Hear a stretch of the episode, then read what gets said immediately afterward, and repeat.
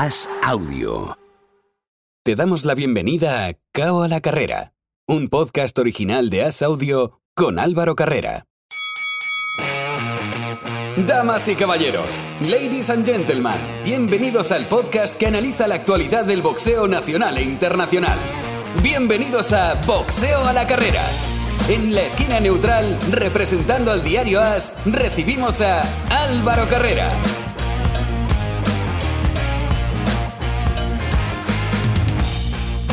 Nos subimos al ring, bienvenido, bienvenida si te acabas de incorporar aquí, acabo la carrera, para hablar de boxeo en primer lugar. Es tiempo para el noble arte y como siempre, es tiempo para charlar con nuestros dos habituales contertulios. Desde Ciudad de México ya nos saluda el periodista del diario Record, Carlos Zurbarán. Hola Carlos, muy buenas.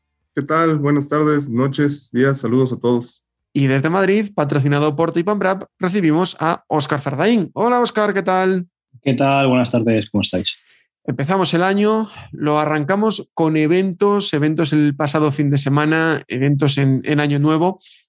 se hizo un poquito más interesante, simplemente para que quede constancia en resultados. Kazuto Yoka se impuso por decisión unánime 115, 113, 116, 112 y 118, 110 a Ryoji Fukunawa para retener el Mundial WBO del Supermosca.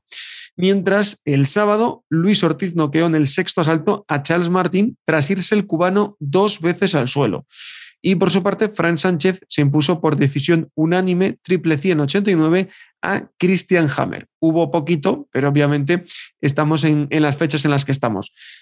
Brevemente, eh, Oscar Ioka ganó, cumplió y ahora a ver contra quién, porque Ioka es uno de esos boxadores que ha ido ganando, que no ha ido flojeando y que puede ser uno de los que se cuelen esos 10 mejores libra por libra. Calidad por lo menos tiene. Sí, desde luego. Eh, de todas maneras que en, Japón y en los países asiáticos hay un nivel eh, tremendo de, los pesos pequeños que muchas veces aquí pues solemos olvidarnos, ¿no? Y siempre vamos al peso ligero, al welter, a, los pesados, pero, realmente donde hay una competitividad tremenda y una calidad y un nivel eh, espectaculares en los pesos pequeños en, el, mercado asiático, ¿no? Tanto en Japón como en Tailandia, etcétera, etcétera. Entonces, bueno, yo creo que, que posiblemente se le acerque una unificación o alguna cosa interesante en las próximas peleas. A ver si mejora la situación en Japón también.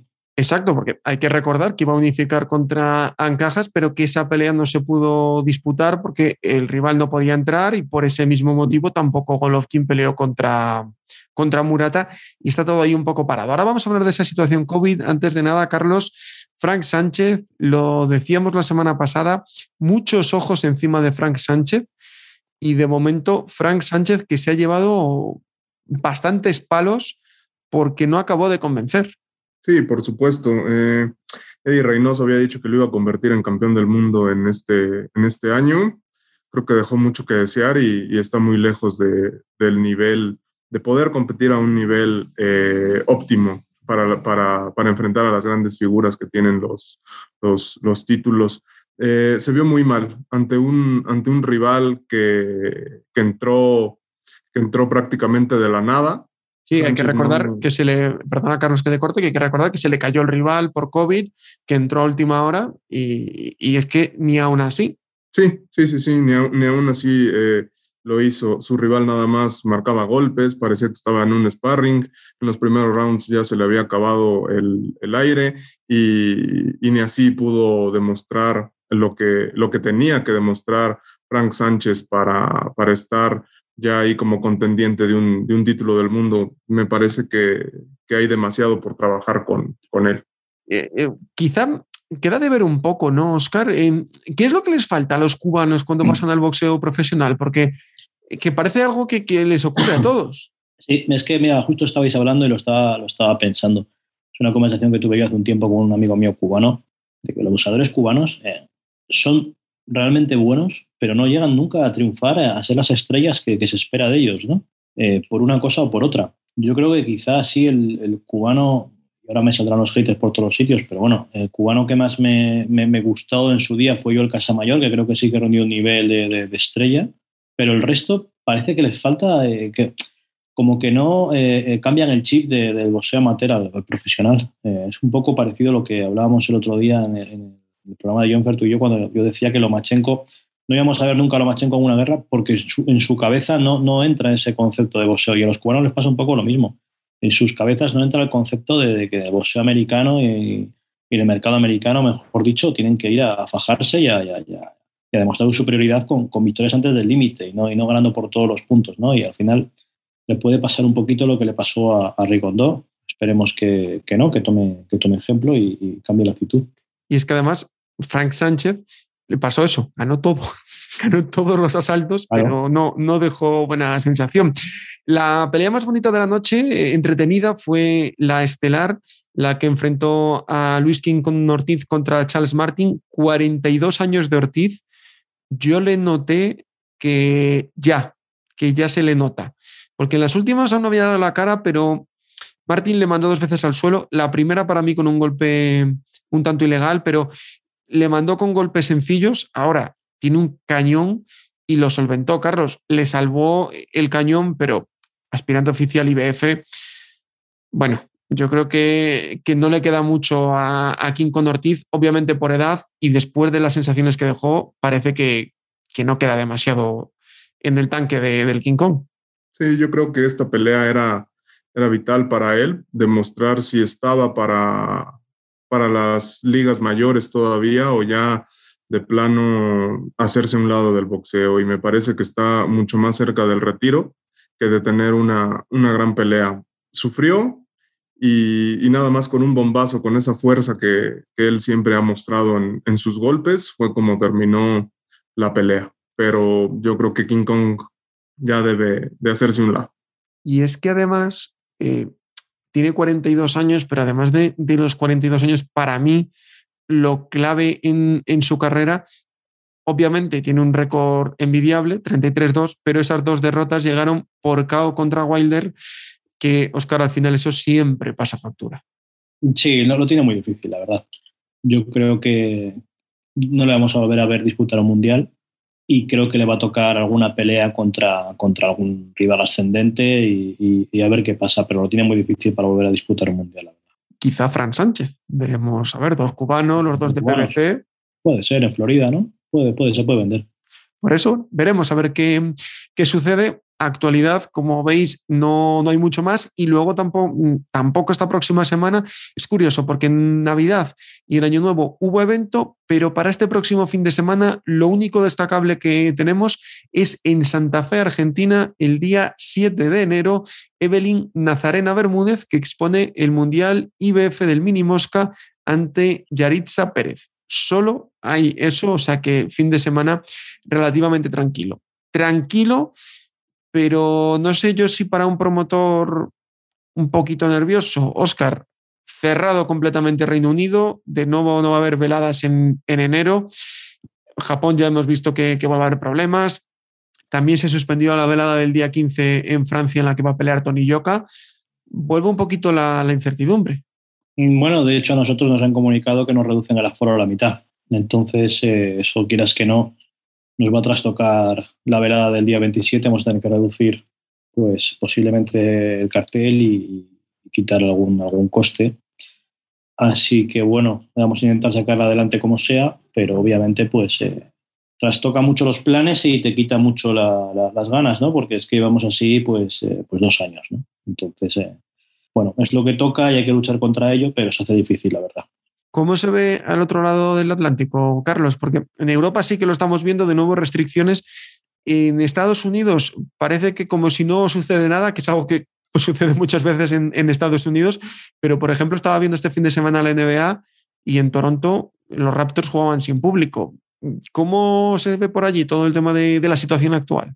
Pues mira, aquí como, como vemos, cada país tiene sus, sus, diferentes restricciones. Acá en México han, han habido veladas eh, de boxeo, no ha habido la, la reducción de, público porque no hemos llegado a, a, una cuarta ola. Sin embargo, creo que vamos nosotros eh, vamos para allá. Entonces, yo espero que, que, el boxeo se reactive, que a lo mejor nada más por Omicron sea, sean estos dos meses, enero, febrero, y volvamos a tener eh, las veladas que, que deseamos todos.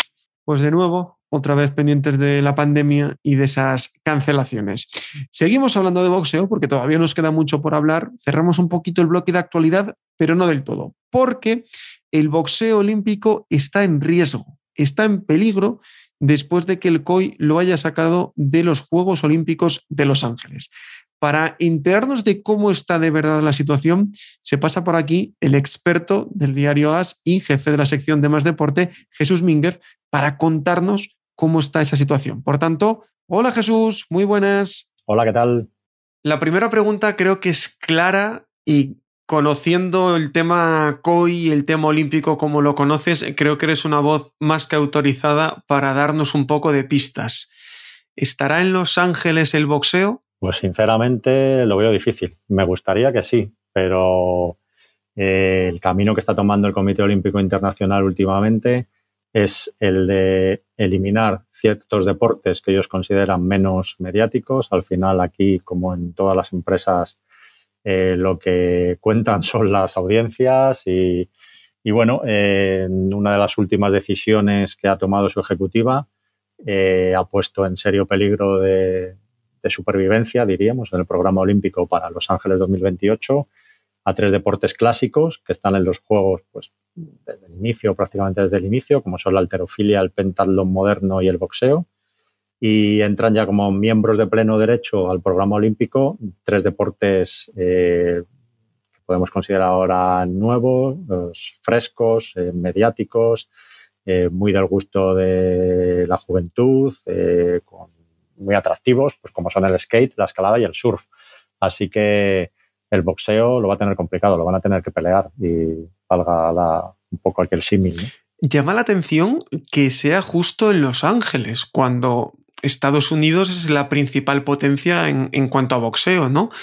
Si hubiera sido en París, bueno, hubiese llamado la atención, pero no hubiese chocado tanto. Pero en Los Ángeles, en tema de que la gente vaya a verlo, de que la gente se interese, yo creo que es quizá para mí lo más sorprendente. Sí, bueno, Estados Unidos es una de las grandes, grandísimas canteras del boxeo y la meca del boxeo profesional también, ¿no?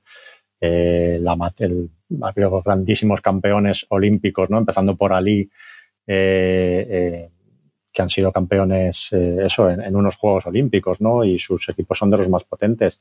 Pero bueno, mm, yo creo que no influye tanto el país en el que se vayan a celebrar, como la trayectoria de, estos deportes. En el caso del boxeo, pues todos los que lo hemos seguido un poquito de cerca o el aficionado en general que lo ha seguido, eh, sabe de la cantidad de problemas que ha tenido la, eh, asociación de, boxeo amateur, AIBA, que ahora han rebautizado como IVA, ¿no? para cambiar un poco el, nombre. Tampoco se han roto mucho la cabeza, ¿eh? sí, bueno, un, lavado de cara, ¿no? Eh, maquillarlo más que nada, ¿no?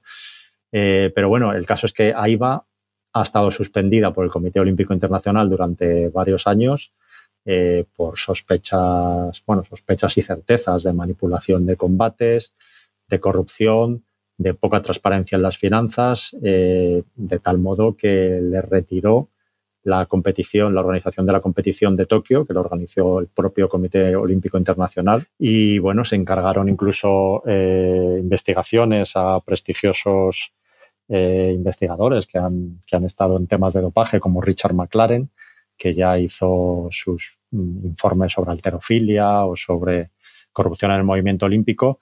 Y de ahí salieron certezas como que se habían manipulado 11 combates en en Río 2016.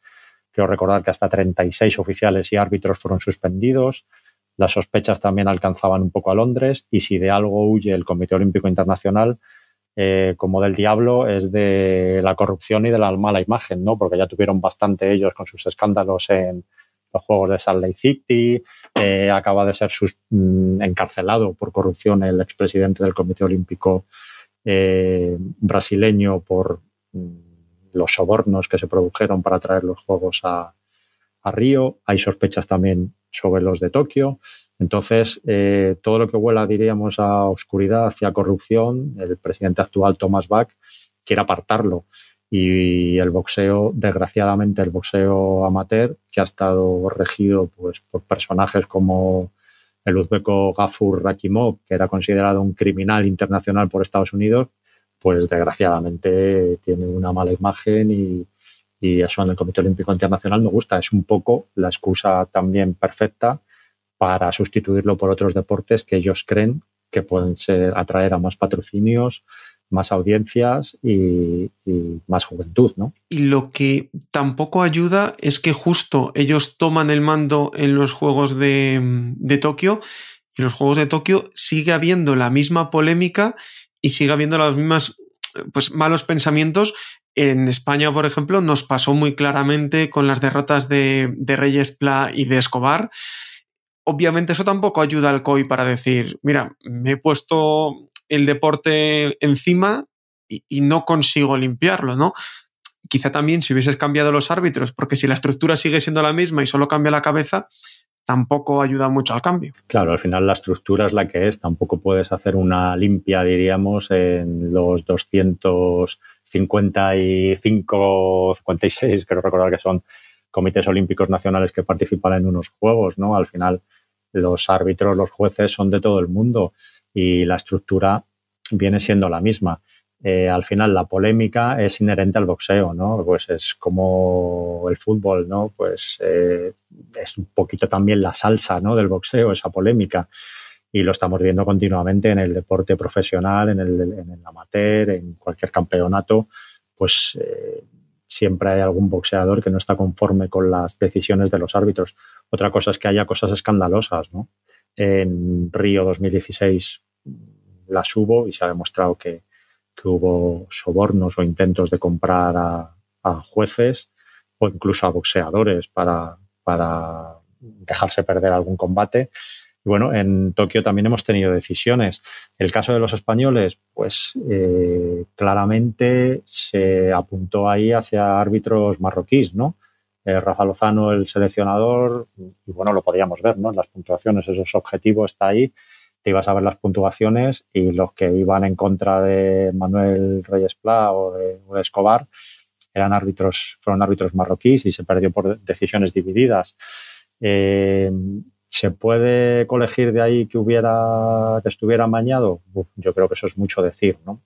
Pasaba un poco Jesús como en Eurovisión, ¿no? Sí. Que decíamos, es que estos países se votan entre sí, pasaba un poco lo mismo, pero que tampoco puedes quizá demostrarlo ante un tribunal. Claro, puede ser, ¿no? Eh, al final, pues, que resulta que a lo mejor tú has venido aquí a competir a España y ha habido árbitros españoles que te han pitado en contra, pues yo luego me tomo me tomo venganza, ¿no? O te paso la factura en los Juegos Olímpicos, pues puede ser, ¿no?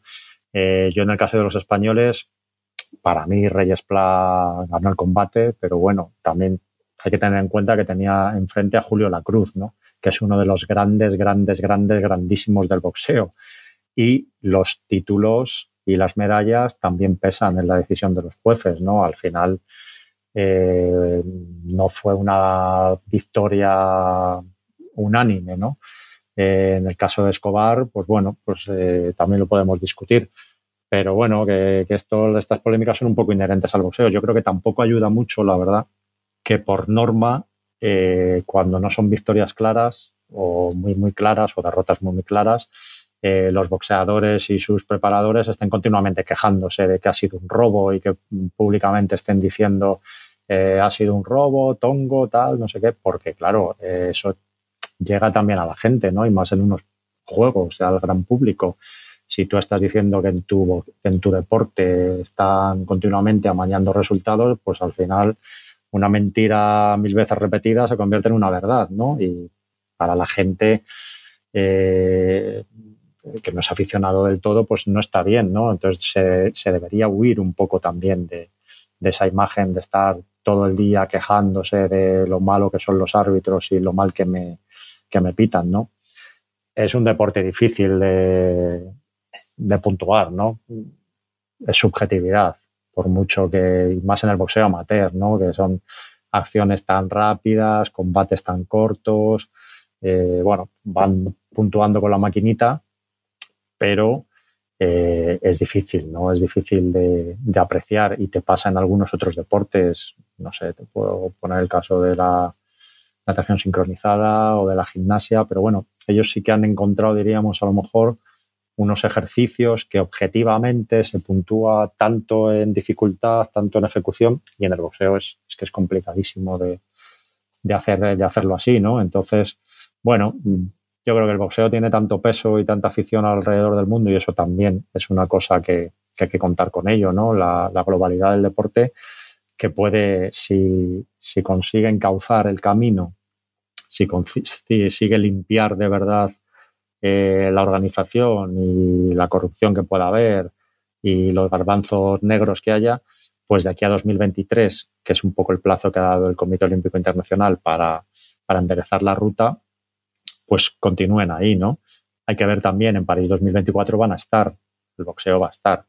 Eh, dependerá mucho de cómo luzca el boxeo allí y de cómo sean las decisiones allí de los jueces y que no haya escándalos, para que pueda estar después en Los Ángeles. Si no, pues lo tendrá complicado porque hay un montón de deportes que están llamando a la puerta del COI con mucha pasta, con mucho televisión detrás, eh, con mucha nueva afición y el COI está con los brazos abiertos esperándoles. Ahí va yo porque sí que es cierto que ahí va más allá del naming, ha intentado buscar cosas diferentes, sobre todo en, concreto el tema de poder rearbitrar los combates que ya se vio en el, en el último mundial.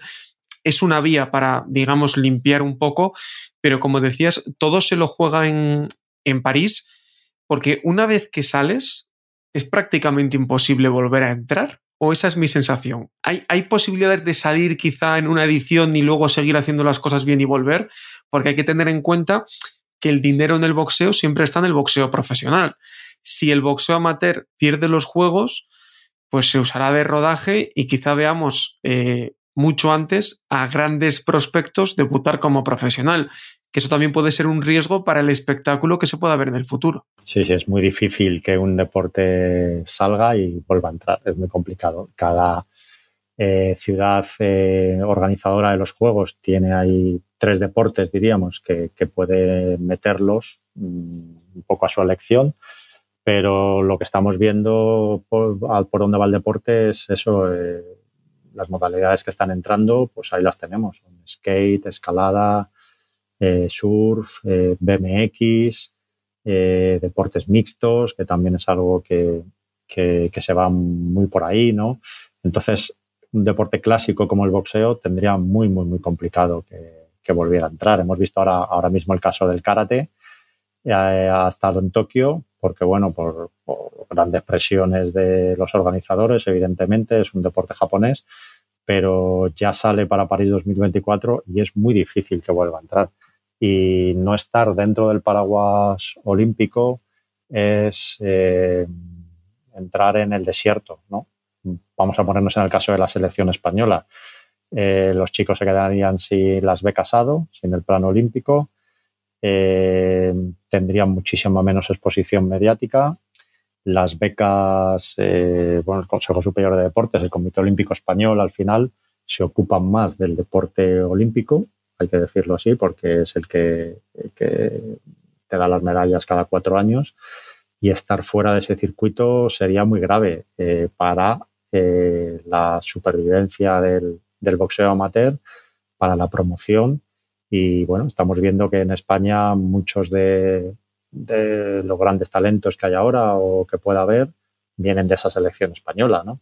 Entonces, contra viento y marea, el boxeo tendría que hacer lo imposible por no salir de, los juegos, porque de ahí además viene también mucho dinero de derechos de televisión a la Federación Internacional. Entonces, eh, está en su mano, ¿no? Eh, reformarlo, reformarse, reconducirlo y, actuar bien, ¿no? Yo creo que el último mundial, en ese sentido, creo que ha dado una buena imagen, ha salido muy bien.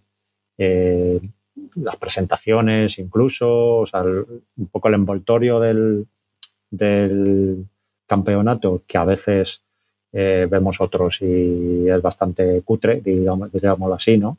Pues este ha estado bastante bien, ¿no? A mí me ha gustado y bueno, por ahí va el camino, ¿no? En, enamorar un poco y en convencer al Comité Olímpico Internacional de que el boxeo debe seguir ahí y ojalá siga, ¿no? Porque es que es, es uno de los deportes clásicos y, sería una pena que saliera, porque volver a entrar la puerta, eso, una vez que se cierra, es muy difícil volver a llamar y que te la abra. Veremos a ver qué sucede. Quedan tres años por delante para que, bueno, ya menos, eh, que AIBA, eh, ahora IVA, consiga a ver si puede rescatar esa salida y seguir en el plan olímpico de cara a Los Ángeles. Jesús, un auténtico placer este ratito contigo. Un placer charlar con vosotros, gracias. Como hablamos con Jesús, pinta feo, Oscar, pero es que a mí no me deja de llamar la atención de que justo se lo vayan a cargar en Los Ángeles. ¿Es, tan raro? Sí, no tiene mucho sentido ya de cargártelo no haberte colgado en otra, en otra edición. No sé, la, verdad que llevamos tiempo con esta cantinela. Eh, la mala fama y, la corrupción que hay en la, en la AIBA es eh, ganada pulso, ¿no? Todo, lo que se dice de ella. Hemos visto cantidad de resultados, eh, además desde hace muchísimos años, casi algo histórico, de resultados raros, vamos a llamarlo así entre comillas. Pero, hombre, a mí me daría mucha pena y creo que eh, sería un problema gordo para el boxeo porque el boxeo olímpico sin las Olimpiadas, o sin los Juegos Olímpicos, mejor dicho, no tiene mucho sentido. Entonces, eh, eh, vamos a ver qué sucede y yo espero que se solucione. Exacto, porque justo quería preguntarle a Carlos por esto, porque México es un país que habitualmente no lleva grandes boxeadores olímpicos y que todos los boxeadores se toman la etapa amateur como un aprendizaje y muy pronto, el propio Canelo Álvarez es el principal ejemplo, debutan de, profesional. ¿Cómo se está viviendo allí? Porque el boxeo que nos puede quedar en el futuro es un poco el boxeo que tenemos ahora mismo en México. Ah, sí, es un, es un tema muy, muy complicado, la verdad. Aquí en México, como bien lo dices, son contados los boxeadores que, que van a los Juegos Olímpicos, que no tienen eh, el apoyo. Híjole, aquí también hay problemas de, corrupción y todo dentro de la federación. Me parece que esto va a venir a, tumbar un poco más ese romanticismo que tenían los jóvenes por, ir a, a, los Juegos Olímpicos, ganar una medalla, luego volverse profesionales. Lo, único que los están orillando es a eso, simplemente eh, tomar ya el boxeo de paga sin, sin ilusionarse con unos Juegos Olímpicos. Y veremos a ver qué ocurre, pero precisamente hoy vamos a hablar mucho de boxeo olímpico, porque un equipo de fútbol, el River Plate de Argentina, va a organizar un equipo de boxeo olímpico con la intención de formar a boxeadores, llevarlos a la selección y que puedan estar, ¿por qué no?, en unos juegos. Para hablar de ese proyecto está con nosotros el presidente de la sección de boxeo del River Plate, Hablo de Claudio Sabarros. Hola Claudio, muy buenas. Muy buenos días para todos. Cuando yo escucho River Plate y boxeo en la misma frase, yo lo único que pienso es en Sergio Maravilla Martínez haciendo el saque de honor en el Monumental. Pero resulta que River Plate y el boxeo, pues tiene una unión mucho más grande, ¿no? Desde 2013 es una de las áreas recreativas del club, que cuéntanos un poco lo que significa esto de las áreas recreativas, porque en España no nos, acabamos de enterar muy bien de la diferencia de cómo funcionan los clubes en Argentina a cómo lo hacen aquí, por ejemplo, en, España. Bueno, em, te comento un poco cómo es la estructura de nuestro club. Es decir, em, todas las actividades dependen del departamento físico la cual tiene un presidente, en este momento es Federico Ferreira, y después cada actividad, eh, volei, básquet, boxeo, que se sumó en el 2013, como, como acabas de decir, eh, y demás actividades, todos tenemos un presidente o un referente de, cada actividad. Eh, nosotros nacimos como la parte recreativa, porque bueno, así, así la crearon en la anterior gestión. Es decir, yo comienzo, me sumo a partir del 2018 es decir, en, la segunda gestión de, Rodolfo Donofrio. Y mm, bueno, yo lo, que vi es como que era una, era una área en la cual eh, se necesitaba mucho por hacer, porque es decir, era una actividad en la cual eh, teníamos muchos socios y a la vez eh, tenemos otra contradicción que tenemos poco espacio físico como para poder tener actividades. Es decir, nosotros a comparación a lo mejor con, con ustedes, nosotros tenemos el estadio y al lado tenemos el, las actividades, parte de las actividades. Y muchas actividades están dentro del estadio. Es decir, dentro del estadio, abajo de, las tribunas, eh, tenemos oficinas y tenemos espacio donde, donde hacemos muchas actividades. Entonces, eh, tenemos que convivir con eso y también, también con todas las remodelaciones que se, que se necesitan hacer en base a lo que es la estructura del, del, monumental, del estadio en sí, ¿no? Entonces eso también nos lleva a que también tengas que moverte para un lado, para el otro. Pero bueno, en sí, digamos, eh, la actividad, eh, a, lo que, a lo que nosotros llamamos recreativo es que es una actividad, empezó como una parte también recreativa y se se empezaba a aplicar un poco de técnica de lo que es la actividad de boxeo.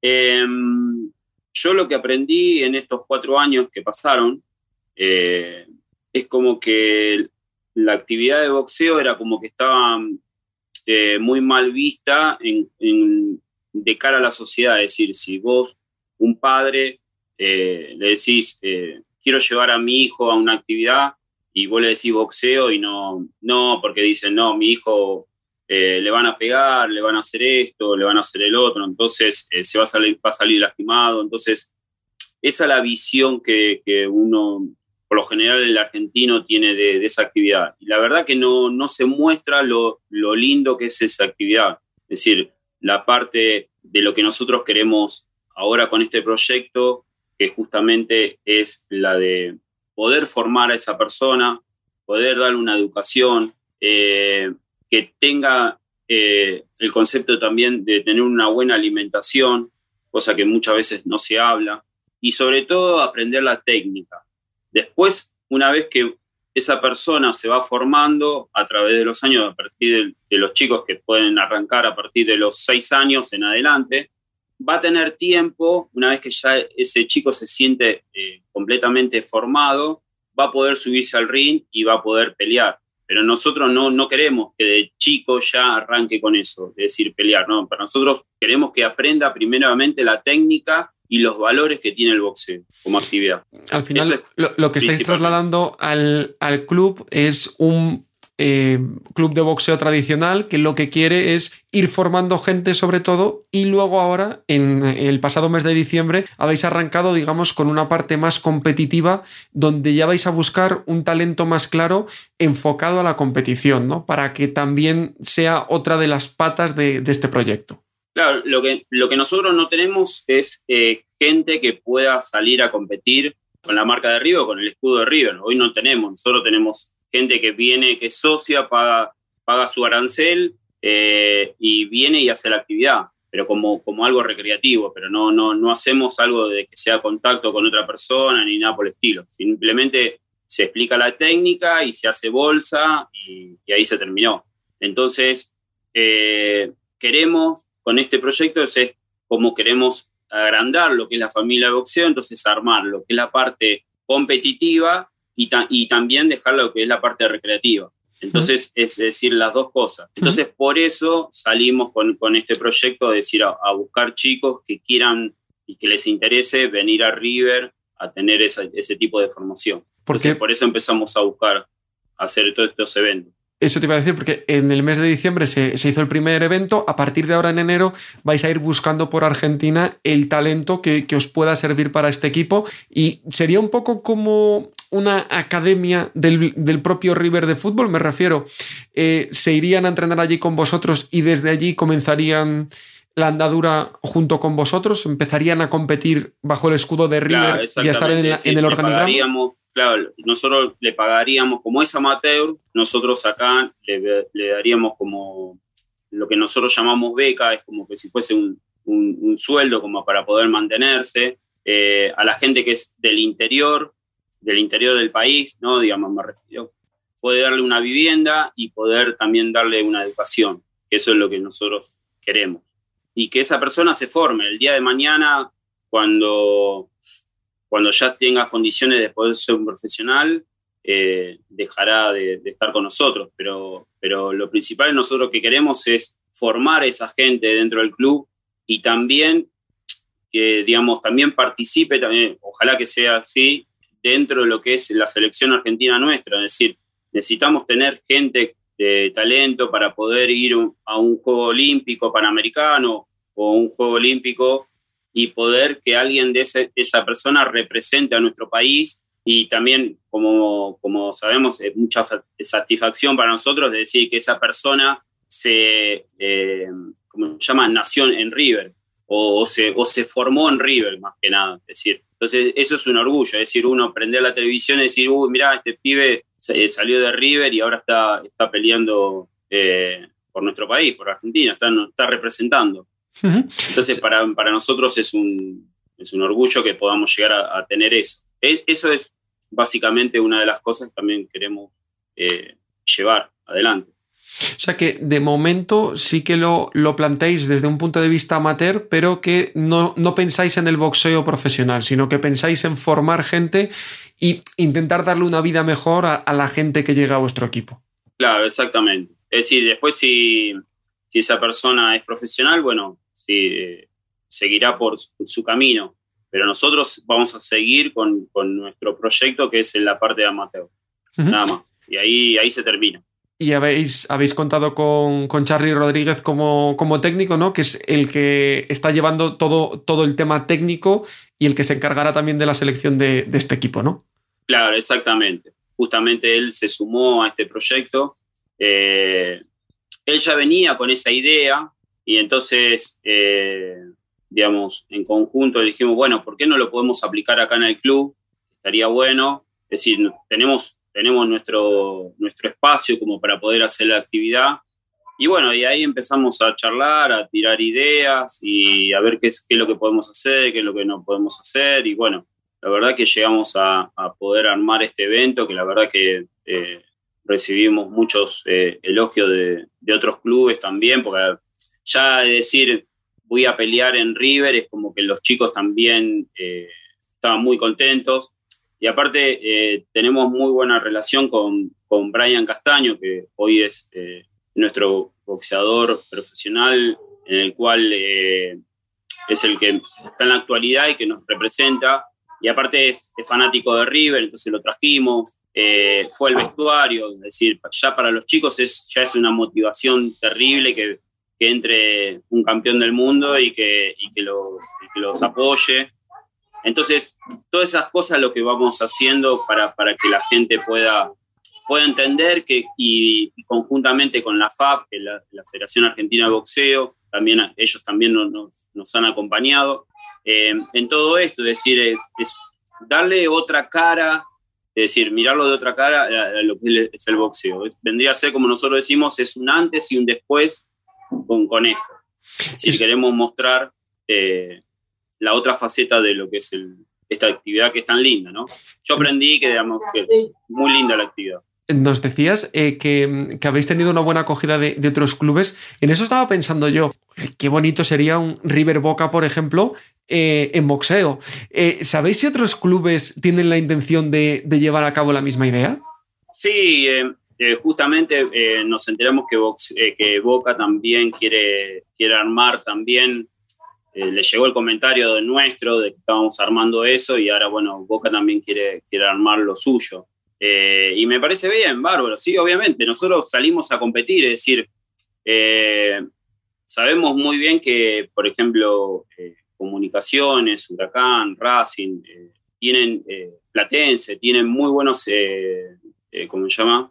Eh, equipos. Muy buenos eh, boxeadores y que, y que se... Entonces, bueno, nosotros queremos salir a competir con, con ellos y con todo lo que se nos presenten. Es decir, así como lo hacemos en el fútbol eh, y en los demás deportes, en, básquet, en y también queremos hacerlo en, boxeo. Es decir, y por eso, por eso vamos, por eso, por, por, por ese lado. Es decir, queremos armar un buen equipo como para poder, cuando haya una competición, van a bajar los chicos con, con, nuestro escudo y van a bajar y van a poder, van a dejar todo en el ring. Es decir, eso, eso es lo que nosotros queremos, es decir, salir a competir, que es lo, mejor que no que estamos acostumbrados ya, ¿no? Es decir, tenemos un técnico, ahora tenemos una nueva gerencia eh, eh, que también eh, va por el mismo camino, entonces todos, es decir, vamos por ese mismo camino, que es saber competir lealmente, ¿no? Que es lo principal. Pues bonita iniciativa del River Play, Claudio, que vaya muy bien y que dentro de poco ya podamos decir, viendo torneos internacionales amateur, ese chico o esa chica salió de, River. Muchas gracias. Exactamente, exactamente. Eso, eso sería lo, mejor que nos puede pasar. Muy interesante esto del el boxeo olímpico, el boxeo amateur, también un equipo de fútbol que va a ayudar a, otros chicos, Oscar. En España no nos suena nuevo, pero ojalá lo tuviésemos en este momento. Sí, en España, pues eh, el caso más conocido es del Atlético de Madrid, que estuvo, tuvo casi durante 30 años eh, sección de boxeo y también tenía otras secciones de hockey y demás. Y, salieron buenos boxeadores como Manolo Calvo Padre o, o Agapito Gómez, ¿no? Pero por desgracia, pues toda esa tradición de, que los clubes de fútbol fueran algo más que clubes de fútbol sin más ha ido perdiendo y, la verdad que pinta complicado que esos tiempos vayan a volver, ¿no? Porque cada vez es todo más, digamos, profesional, entre comillas, y, cada vez prima más el, negocio sobre, sobre el deporte. Entonces, pues la verdad que es una envidia lo que, lo que ha pasado con River Plate y ojalá, ojalá sucediera aquí. ¿Hay algo similar en, México, Carlos? Porque el boxeo es un deporte muy seguido allí. No sé si los clubes de fútbol también lo, aprovechan o, de momento también dan envidia en México los, de, los del River. No, de momento no hay, no hay nada parecido. Te digo, aquí el, boxeo olímpico prácticamente está desaparecido. Incluso creo que para los Juegos de Londres, eh, algunos chavos tuvieron que subirse a, a un camión para recolectar dinero para poder juntar para uniformes y todo. Entonces, aquí está prácticamente eh, olvidado el boxeo amateur. Hay algo parecido, pero es, eh, es más con, con, boxeo profesional. Es una asociación que se llama No Tires la Toalla, pero es de un par de actores de televisión acá conocidos y apoyan ya a, a, prospectos, pero va más encaminado hacia, hacia boxeo profesional. Pues con esta iniciativa bonita del River Plate, hoy ponemos el cierre a este podcast. Carlos, como siempre, un placer. Gracias, al contrario. Oscar, un auténtico placer también tenerte. Nada, el placer es mío, ya lo sabes. Un abrazo.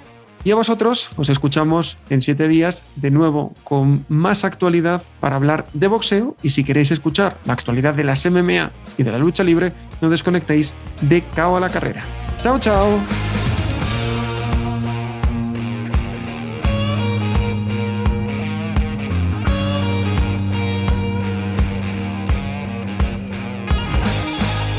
Gracias por escuchar Cao a la Carrera, un podcast original de As Audio con la dirección de Álvaro Carrera, la producción de Javier Machicado y la realización de Vicente Zamora. Todos los miércoles en la sección de As Audio en as.com.